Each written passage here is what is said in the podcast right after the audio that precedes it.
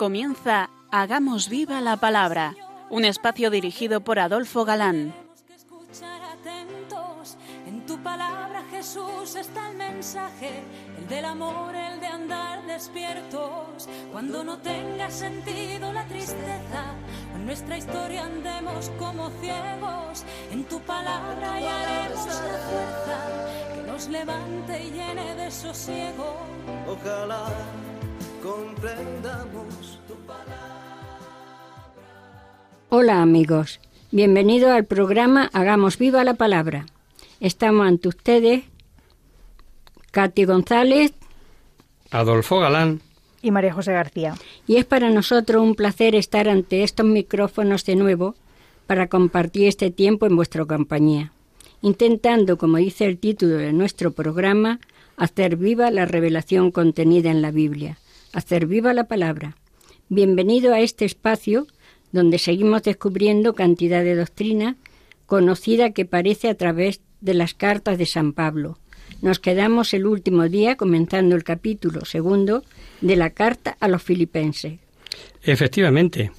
Y vimos que Epafrodito, cumplida su misión, vuelve a Filipos y parece chocante que después de saber que había sido objeto de preocupación, ahora al devolverlo diga que reciben con alegría. Es posible que al devolverlo tan pronto como se puso bien de salud, tenga especial interés en que no puedan pensar que no había cumplido bien su prometido, en que lo vean con sus propios ojos y que él les cuente. Es posible que San Pablo pensase terminar aquí su carta, por lo que dice en el versículo primero del siguiente capítulo. Hay un por lo demás, que suele usarse al final de sus escritos, por ejemplo en Corintios o en Efesios o en, en aquí mismo en Tesalonicenses, en que dice, por lo demás, hermanos, orad por nosotros. Y en esta vemos el por lo demás, hermanos míos, alegraos en el Señor. Y no obstante, sigue la carta, con dos capítulos más, pero mejor leemos. Por lo demás, hermanos míos, alegraos en el Señor. Volver a escribiros las mismas cosas a mí no me es molestia y a vosotros os da seguridad. Ojo a los perros, atención a los obreros malos, atención a los falsos circuncisos, pues los verdaderos circuncisos somos nosotros, los que damos culto según el Espíritu de Dios y nos gloriamos en Cristo Jesús sin poner nuestra confianza en la mutilación de la carne, aunque yo tengo motivos para confiar también en la carne. Si algún otro cree poder confiar en la carne, más yo. Circuncidado el octavo día, del linaje de Israel, de la tribu de Benjamín, hebreo e hijo de hebreos, en cuanto a la ley fariseo, en cuanto al celo perseguidor de la Iglesia, en cuanto a la justicia de la ley intachable. Pero lo que era para mí ganancia, lo he juzgado en una pérdida a causa de Cristo. Y más aún, Juzgo que todo es pérdida ante la sublimidad del conocimiento de Cristo Jesús, mi Señor, por quien perdí todas las cosas y las tengo por basura para ganar a Cristo. Es probable que como el problema de los judaizantes lo lleva él tan clavado, y aunque en menos peligro, siempre peligro había en todas las iglesias, le viniese a la mente siempre interesado en prevenir el peligro. No sabemos exactamente a qué se refiere Pablo cuando dice escribiros siempre lo mismo. Puede que de palabra ya hubiese tratado con ellos el tema de judaizantes y advierte, advierte, perdón, antes de volver a tocarlo. Aquí vemos términos durísimos contra los judaizantes, perros, malos obreros. Habla de mutilación. En cuanto a malos obreros se entiende bien. No hacían más que entorpecer la obra del Evangelio, lo de perros, como era lo que decían los judíos de todo gentil, que así les devolviese la ironía con este epíteto. Y en cuanto a mutilación, se puede referir a que una vez venido Cristo, la circuncisión no vale para nada. Se queda en eso, en quitar un trocito de piel, en mutilación. Sabe que los judaizantes podían, no pocos, echarle en cara que todo el que despreciaba el judaísmo era por no conocer la venerable religión judía, y les larga una serie de títulos no ya de simple judío, sino de judío judío de pura cepa, como vimos al principio del curso sobre San Pablo y que ya advertíamos sobre esto. Hace ahora un año más o menos, y no solo eso, sino que muestra su extraordinario celo por las tradiciones patrias. Si alguno quiere gloriarse de ser judío, guarde sus tradiciones, él más. Circuncidado al octavo día, de la raza de Israel, de la tribu de Benjamín, hebreo hijo de hebreos, por la ley fariseos. Y si se habla de celo, perseguidor de la Iglesia, que llegó claro. Y para Pablo, al ver eh, la verdad, al conocer a Cristo, sacrifica todo. Y ante el gozar a Cristo, todo lo pasado lo tiene por, por basura. Y ser hallado en él, no con la justicia mía, la que viene de la ley, sino la que viene por la fe de Cristo, la justicia que viene de Dios apoyada en la fe, y conocerle a Él, el poder de su resurrección y la comunión en sus padecimientos hasta hacerme semejante a Él en su muerte, tratando de llegar a la resurrección de entre los muertos. No que lo tenga ya conseguido o que sea ya perfecto, sino que continúo mi carrera por si consigo alcanzarlo, habiendo sido yo mismo alcanzado por Cristo Jesús. Yo, hermanos, no creo haberlo alcanzado todavía, pero una cosa hago, olvido lo que dejé atrás y me lanzo a lo que está por delante, corriendo hacia la meta para alcanzar el premio a que Dios me llama desde lo alto en Cristo Jesús. Pablo excluye haber alcanzado ya la perfección. Lo reconoce, pero nos da un ejemplo a seguir consolador. No se juzga perfecto, pero no se acobarda. Sabe que se puede alcanzar y ahí va su proceder. Olvido lo que dejé atrás y me lanzo a lo que está por delante.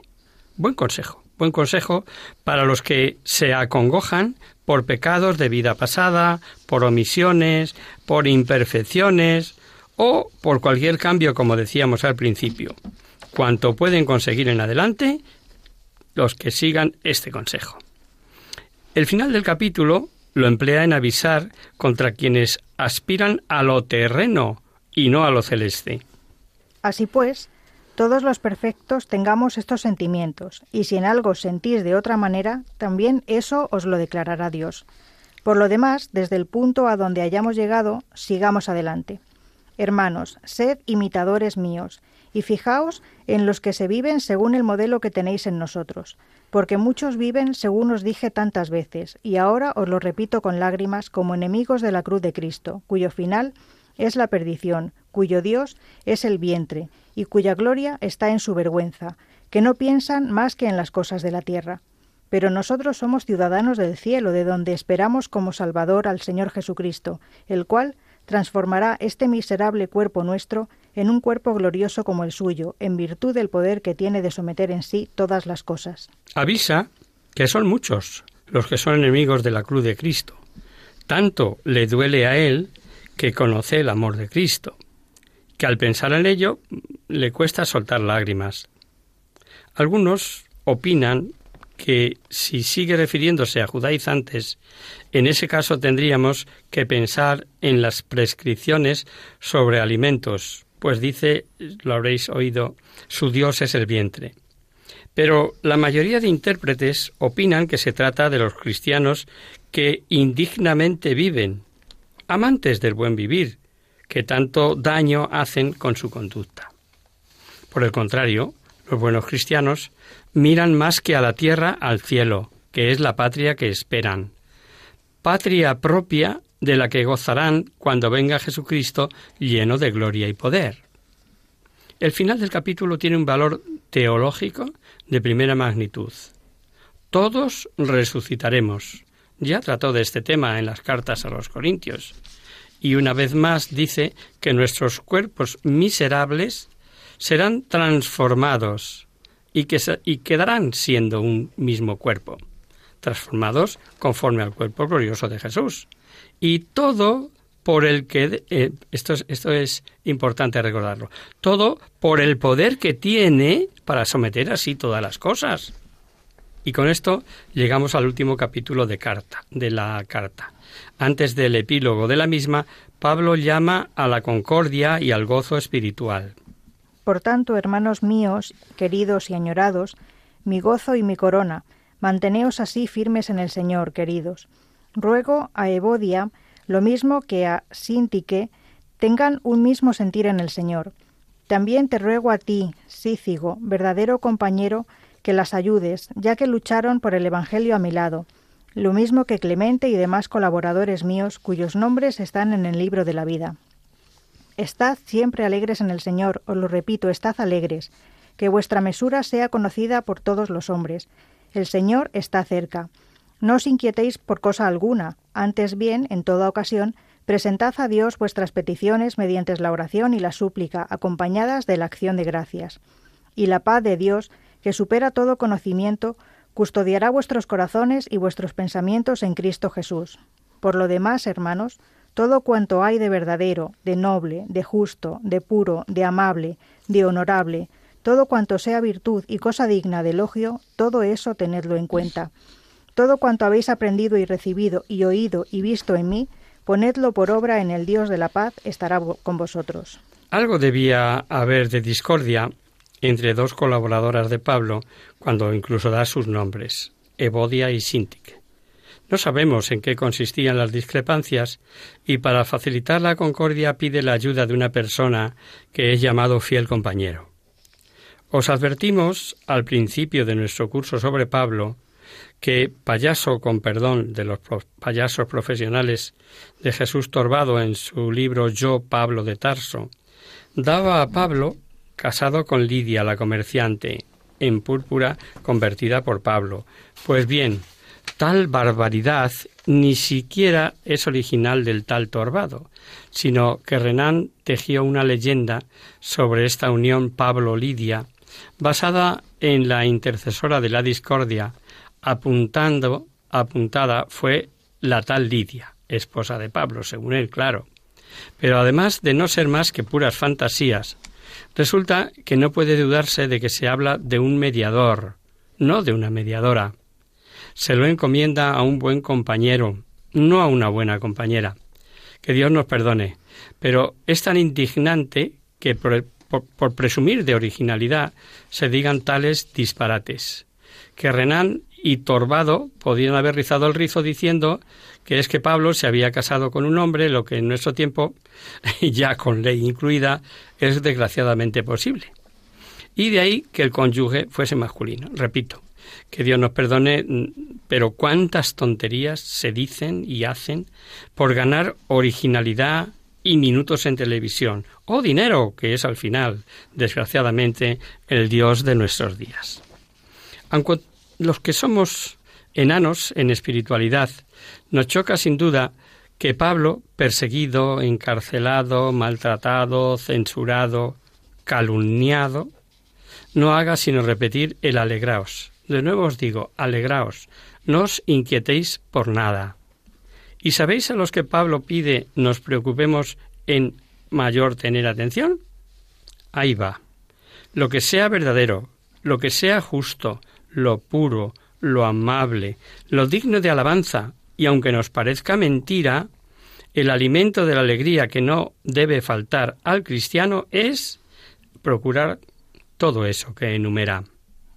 Hemos sometido uno de esos alimentos para la alegría, la virtud. Incluye con los, lo incluye él con los anteriores de justo, verdadero, etcétera. Pero lo hemos separado porque con virtud, riqueza, ciencia, arte y literatura cobran gran valor. Pero sin virtud es igual a sin Cristo. Ciencia, arte, literatura no vale nada. Bueno, o muy poco. No podía dejarse Pablo en el tintero agradecer el socorro recibido de los filipenses. Me alegré mucho en el Señor de que ya al fin hayan florecido vuestros buenos sentimientos para conmigo. Ya los teníais, solo que os faltaba ocasión de, de manifestarlos. No lo digo movido por la necesidad, pues he aprendido a contentarme con lo que tengo. Sé andar escaso y sobrado. Estoy avezado a todo y en todo, a la saciedad y al hambre, a la abundancia y a la privación. Todo lo puedo en aquel que me conforta. En todo caso, hicisteis bien en compartir mi tribulación.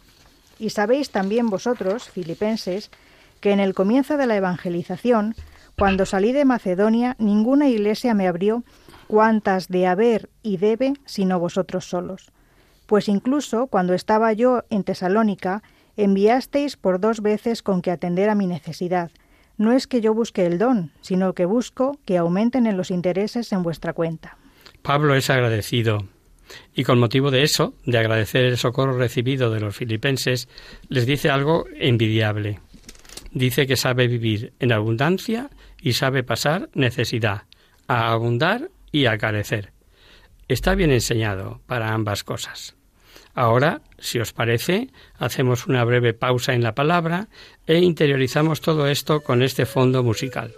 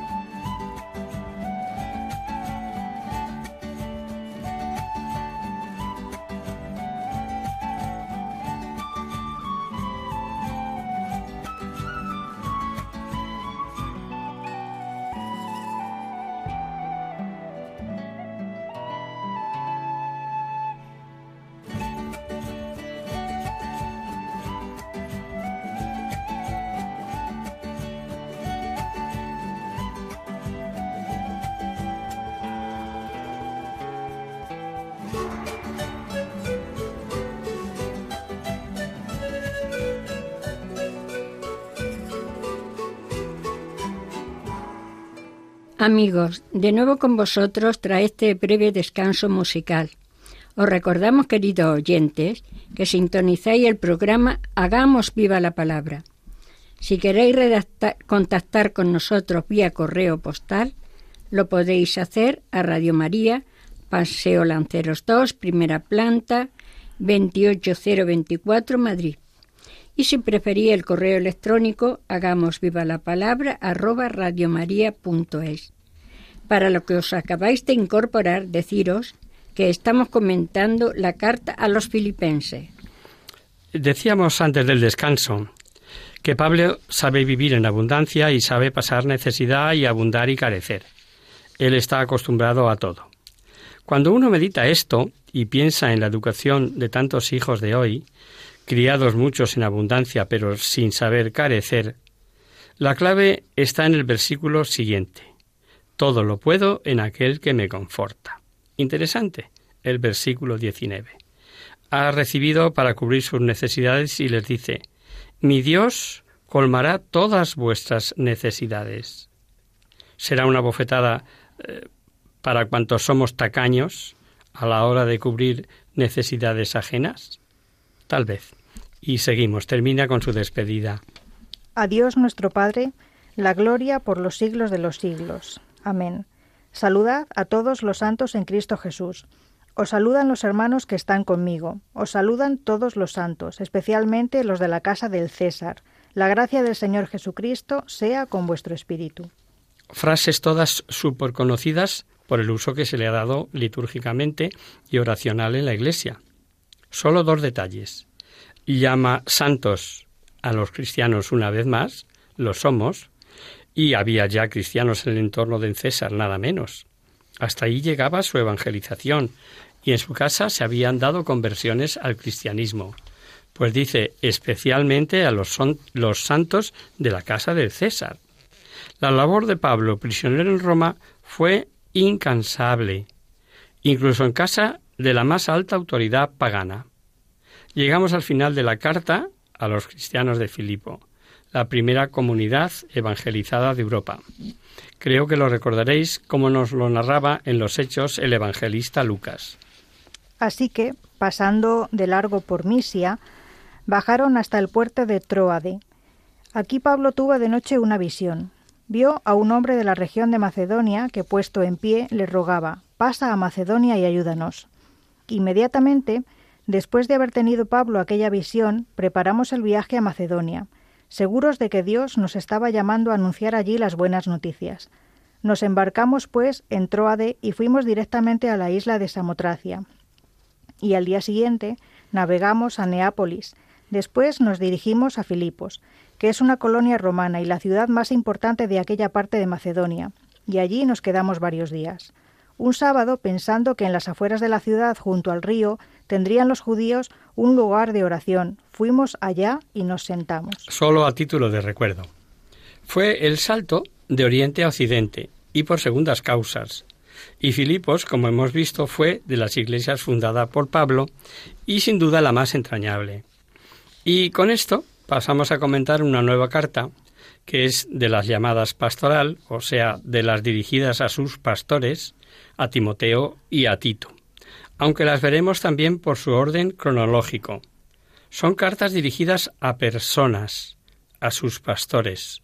Por eso se las llama así, pastorales. Y comenzamos con la primera a Timoteo. En primer lugar, ¿quién es Timoteo? Porque su nombre a estas alturas nos suena muchísimo. Ha salido un montón de veces a lo largo de las cartas que hemos comentado.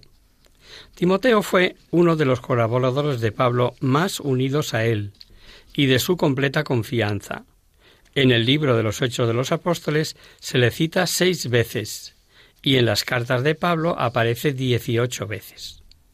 Había nacido en Listra, en Licaonia, su madre se llamaba Eunice, era hebrea, y de su parte, de su papá, de su padre, solo sabemos que era gentil. Tanto su madre como su abuela se convirtieron al cristianismo por la predicación de San Pablo. Bautizado de niño, contaba con buena formación en Sagrada Escritura, formación que debía a su madre y a su abuela, como veremos en la segunda carta que Pablo le dirige. Y aunque hijo de judía, al ser su padre gentil, no estaba circuncidado.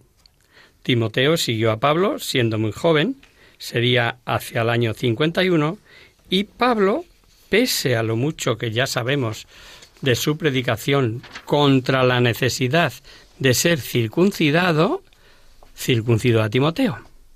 ¿Por qué? Pues porque lo elige, ya se dijo en su momento, para asociarle íntimamente a su apostolado. Le convenía que no tuviese impedimentos a la hora de predicar a judíos, de entrar en sinagoga y sobre todo a entrar en el templo. Llegó a ser el primer obispo de Éfeso.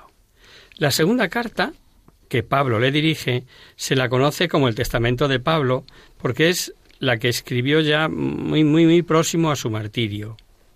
Y esta carta que vamos a comentar ahora, la primera, junto con la segunda y otra dirigida a Tito, forman el trío de las llamadas pastorales, como os anticipaba. Están emparentadas tanto por el fondo como por la forma, y hasta por la situación histórica que suponen. Van dirigidas a no iglesias, sino a pastores, y la Iglesia a los que instrucciones en torno les da instrucciones en torno al ejercicio del ministerio. Son cartas que han sido fuertemente atacadas por anticatólico, dadas como no auténticas o como con partes no auténticas. Unos atacaron a una de las cartas, otro a otra de ellas, evidentemente por intereses partidistas. Pero lo que a nosotros nos interesa son dos cosas. Primera, estas negaciones sobre la autenticidad de las cartas, al menos en la negación sistemática, data del siglo XIX, pues fue en 1804 cuando Smith pone en duda por primera vez la carta a Timoteo, o sea, que durante los 18 primeros siglos del cristianismo no hubo ninguna duda u objeción, ni les dio a los listorros de turno sobre tratar sobre los problemas que le indujeron a dudar de que fuesen de San Pablo. Evidentemente hay un trasfondo en todo esto, y es que les interesa cortar eh, la transmisión apostólica dentro de los propios escritos evangélicos. Segunda, y la más importante, la Pontificia Comisión Bíblica, el 12 de junio de 1913, zanjó toda duda con un largo decreto en favor de la autenticidad de estas cartas, con justificaciones perfectamente razonadas y documentadas. Esta primera carta a Timoteo debió ser escrita hacia el año 64-65. Los pseudoapóstoles turbaban la iglesia de Éfeso, y siendo Timoteo joven, podían acobardarlo en las réplicas. Y San Pablo comienza enseñando a su discípulo las obligaciones como obispo para enseñar al pueblo y para combatir sus errores. Uno de los puntos doctrinales más interesantes en esta carta y también en las otras dos pastorales es, os lo apuntaba ya antes, lo relativo a la organización y la vida de la Iglesia incipiente. Se la designa como la Iglesia de Dios, y la veremos ya tan jerarquizada que se habla de obispos, de obispos, perdón, de presbíteros, de diáconos. Ya dijimos algo sobre esto, ya que al principio podían confundirse los nombres de episcopo u obispo con presbítero o anciano. Pero ahondaremos. También se habla de poderes especiales. Y vamos a comenzar leyendo los dos primeros versículos de esta carta.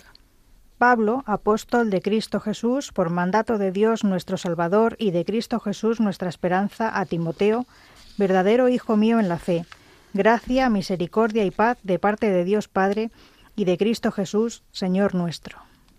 Saludo en líneas fundamentales, igual a todos los saludos que hemos visto en otras cartas, pero hay algo distinto, muy importante. De Dios nuestro Salvador y de Cristo Jesús, dice. El apelativo de Salvador, aplicado a Cristo, lo hemos visto mil veces, pero ahora no sólo aplicado a Cristo, sino al Padre. Isaías reveló, Yo soy Yahvé, y fuera de mí no hay Salvador. Y lo mismo dijo a Oseas. Ni hay más Salvador que yo. Si ahora, en el Nuevo Testamento, vemos que indistintamente se dice que Jesús es el Salvador y del Padre que es también el Salvador, como en los textos dice claramente que sólo hay un Salvador, queda claro que es que el Padre y el Hijo son único Dios en dos personas distintas. Lo mismo puede Pablo decir Dios nuestro Salvador, como dice en el saludo, que cuando dice nuestro Salvador Cristo Jesús, como veremos en la segunda carta y en forma parecida como hemos visto en Efesios. También es nuevo diga que Jesucristo en el saludo es nuestra esperanza, como dando la importancia que tiene saber que sólo en Cristo hemos de poner el objeto y fundamento de nuestra esperanza. Pero seguimos leyendo.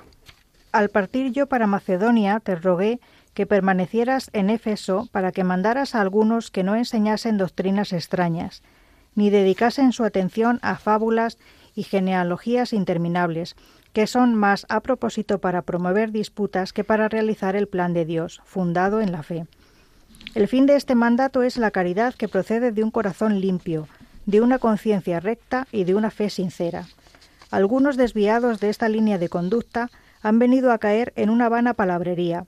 Pretenden ser maestros de la ley sin entender lo que dicen ni lo que tan rotundamente afirman.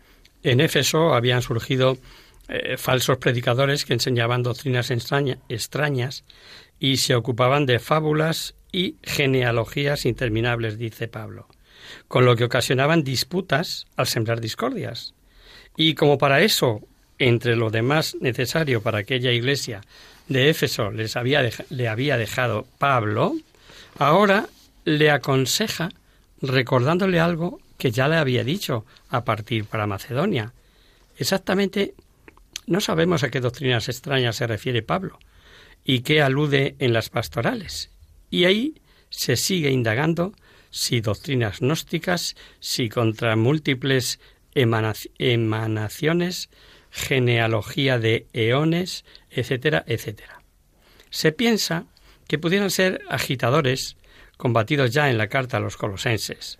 Eran de procedencia judía, tenían gran aprecio a la ley, su judaísmo era menos cerrado que el de las escuelas rabínicas de Jerusalén, pero mezclaban elementos helenistas, posiblemente los helenistas que ya vimos en la carta a los de Colosas, y en cuanto a genealogías con que se liaban, piensan si se trataba de interminables genealogías de patriarca. Pues sabemos que era muy del gusto de los judíos, y como prueba ahí estaba el libro de los jubileos, por ejemplo. Este problema se repetirá en la Iglesia? ¿No vemos disputas que terminan en discordias por problemas morales, bíblicos, dogmáticos? Como advierte Pablo, sirven para eso, para eso justamente, para generar disputas y no para el plan de salud de Dios.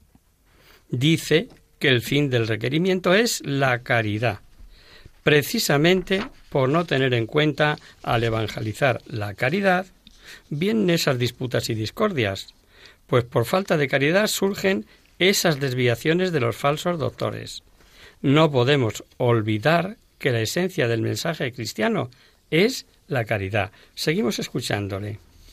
Sí, ya sabemos que la ley es buena, con tal que se la tome como ley, teniendo bien presente que la ley no ha sido instituida para el justo, sino para los prevaricadores y rebeldes, para los impíos y pecadores, para los irreligiosos y profanadores, para los parricidas y matricidas, para los asesinos, adúlteros, homosexuales, traficantes de seres humanos, mentirosos, perjuros, y para todo lo que se opone a la santa doctrina, según el Evangelio de la gloria de Dios bienaventurado que se me ha confiado. No, no se muerde la lengua, no. Y después hemos escuchado cómo Pablo vuelve al verdadero papel de la ley, punto que ya quedó visto en la carta a los romanos y a los gálatas. Aquí se limita a considerar la ley bajo el aspecto penal. Dice, no es para los justos. Nos tenemos que acordar de San Agustín cuando decía, ama y haz lo que quieras. Es lo mismo que decir que los justos no tienen otra ley que la del amor. Pero hay una cosa curiosa. Al enumerar los pecados, San Pablo va siguiendo el orden del decálogo. ¿Nos hemos dado cuenta? Lo analizaremos con detalle el próximo día, si os parece.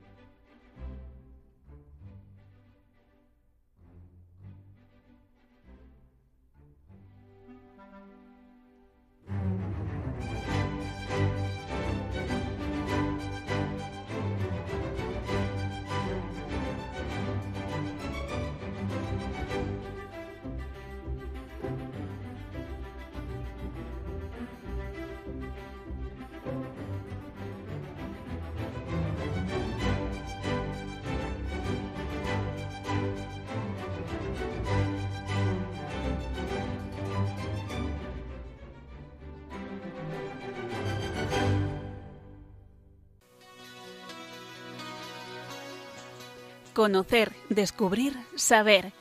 En Hagamos Viva la Palabra. Comenzamos nuestro espacio Conocer, Descubrir, Saber, en donde os invitamos a que nos planteéis vuestras dudas. Hoy vamos a, a contestar a Emilia que nos envía un correo desde Soria en el que nos dice que otros años por estas fechas hemos dado algunas pautas para el verano y que siempre la han venido bien dice Emilia. Hola amigos. Hola amigos de la radio, perdón. Me gustaría, si puede ser, y contando con que podéis hacerlo, que nos dierais alguna pauta o consejo para el verano, como otros años. Muy agradecida, Emilia. En primer lugar, gracias eh, por tu fidelidad al programa y, y contestarte que lo hacemos con mucho gusto. Y más que un consejo o pauta, es pensar en voz alta contigo y todos nuestros oyentes por si os sirve de algún modo. El bañador, las gafas de sol, una novela de intriga, una revista de crucigramas, algo de ropa, no mucha, desodorante, colonia. Todo entra en la maleta antes de salir. Por fin de vacaciones. ¿Todo? Bueno, algo tiene que quedarse en casa. Miramos la estantería y salta ante nosotros una Biblia. ¿La llevamos? Una vez una voz nos susurra. Pesa mucho. Además, vas de vacaciones para disfrutar y descansar. Te lo mereces.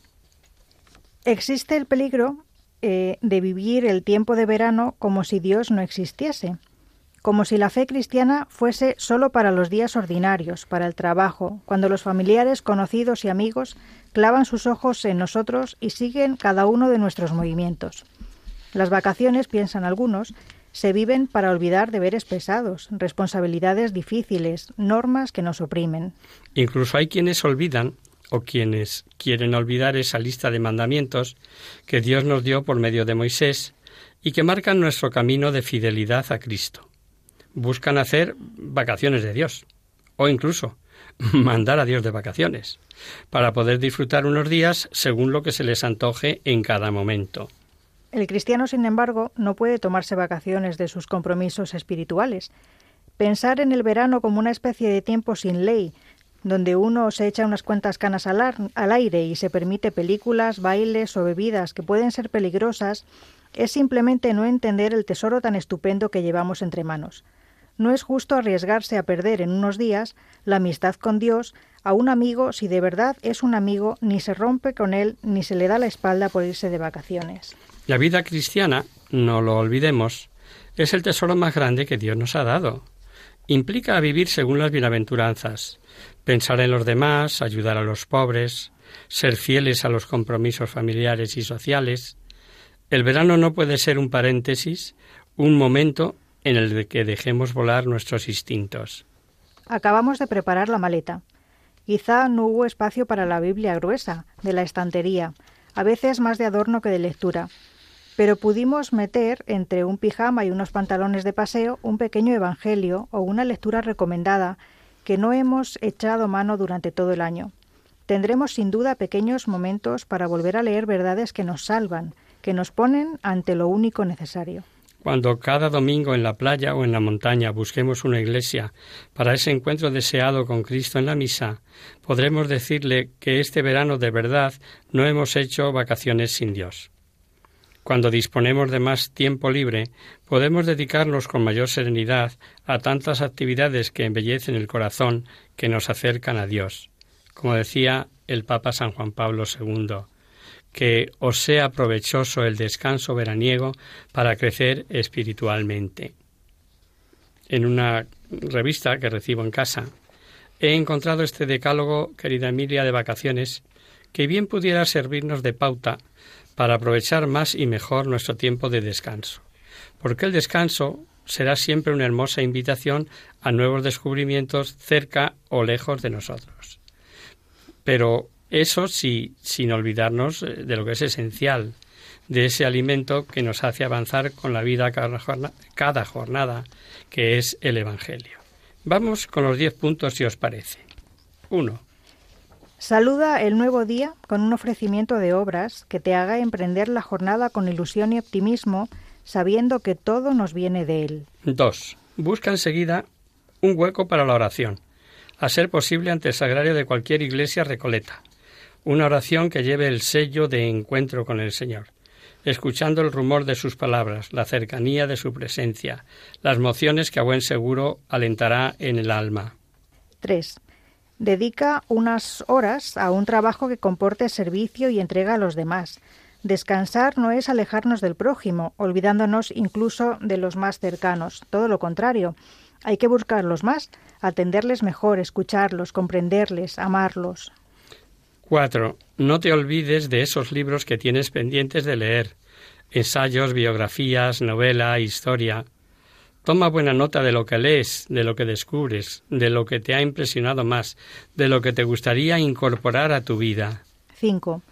Pasea plácidamente por los paisajes que más te gusten, playas, veredas, descampados, contempla y saborea la naturaleza. 6. Mira el firmamento a distintas horas del día y de la noche.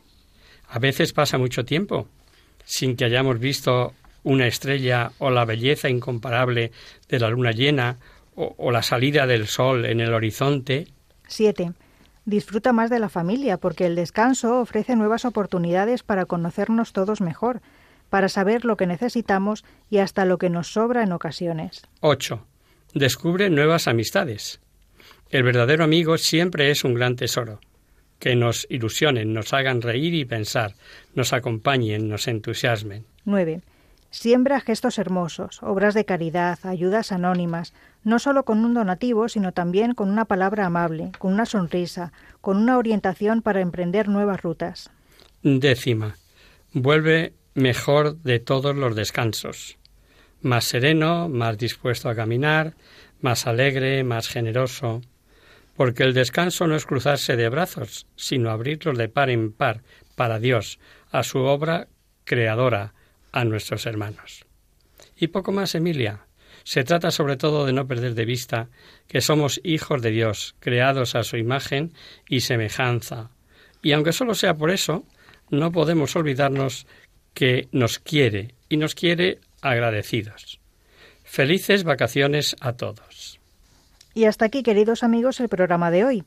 Os dejamos con nuestra sintonía y os recordamos que si queréis dirigiros al programa para cualquier duda, aclaración o sugerencia participando en el espacio Conocer, Descubrir, Saber, estamos a vuestra total disposición y encantados de atenderos en la siguiente dirección. Radio María, Paseo Lanceros número 2, primera planta, 28024 de Madrid. O bien, si lo preferís al correo electrónico hagamos viva la palabra arroba radiomaria.es. Os hemos acompañado en esta emisión Adolfo Galán, Katy González y María José García. El próximo miércoles, como sabéis, está el programa del Padre Rubén Inocencio, que alterna con nosotros quien guarda mi palabra. Por tanto, nosotros nos encontramos de nuevo dentro de 15 días, si Dios quiere. Con un programa en el que veremos cómo Pablo aconseja a su discípulo Timoteo, uno de los primeros obispos ya ordenados en esta segunda generación en la cadena de sucesión apostólica, consejos y advertencias que siguen vivas en la Iglesia del siglo XXI. Hasta el próximo día, amigos. Hasta una próxima emisión. Hasta dentro de 15 días.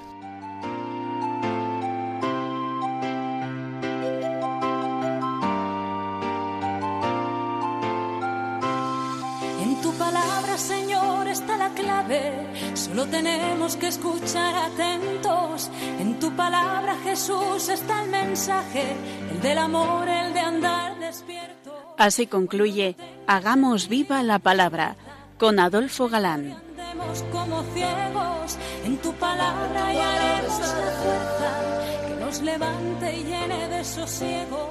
Ojalá